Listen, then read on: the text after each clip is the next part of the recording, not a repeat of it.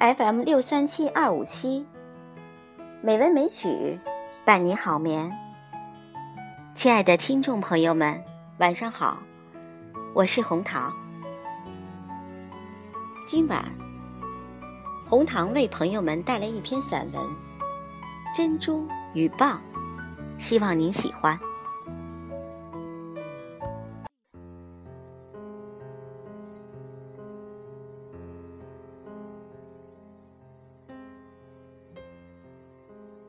一颗珍珠，它原来就是一粒沙，你是知道的。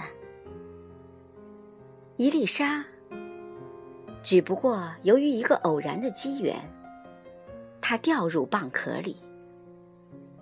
它不知道自己的棱角，自己的坚硬，可是却给蚌带来了痛苦。你可以想象，一片灰屑飞进了你的眼睛，你会有一种如何的感觉？于是，蚌要挤出它，或者消灭它。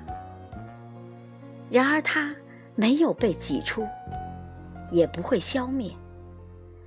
它钉住在蚌壳里面，永远给蚌以痛苦。于是，在无可奈何之中，蚌以它的唇，以它的肌肉磨它、试它、卷动、试擦它，而且也以淡墨洗它、浸它、润滑它。大海的时间在波涛的呼啸中过去。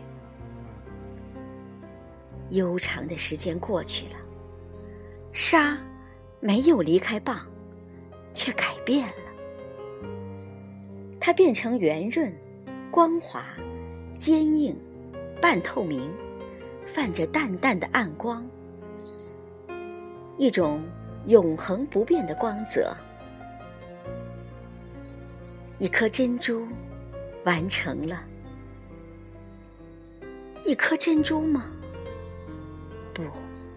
它本质上是一粒沙，但它却已成为一颗不变色泽的珍珠了，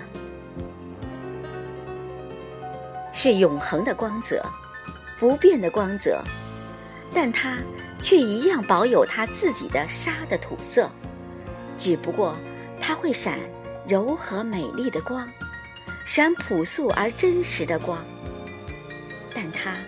已有永久的价值了，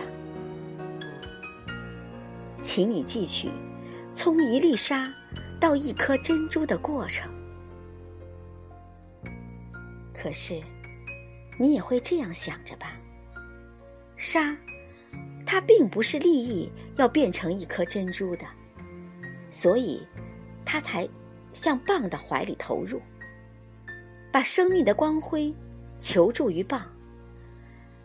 他在投入蚌壳之前和之后都没有想到，然后却于无意中给了他以成为珍珠的机缘了。你也会这样想着吧？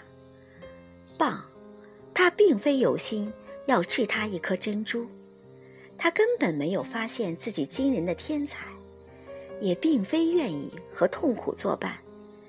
他坚挚的生命中，却一心想排除痛苦，掉队给予他不安的刺激的沙粒。然而，在斗争的过程中，他却连自己也难以置信：一颗世间罕异的珍珠，已由他完成了。采珠的人将珠取去，将蚌壳。搁置在海滩上，蚌虽死了，中心却是得到安慰了。然而你会知道，世界上沙多，珍珠是很少的。浅海中，许多蚌都因时间给它的衰老而腐烂了肉，而完成珍珠的却是不多的。于是，我想起你来了。我说：“让你的生命的唇坚持的是举着痛苦，你来完成珍珠一样的人生，珍珠一样的永恒的光泽。”我说了珍珠和蚌，但我希望你接着就能想到人，想到时代。和生命的真实，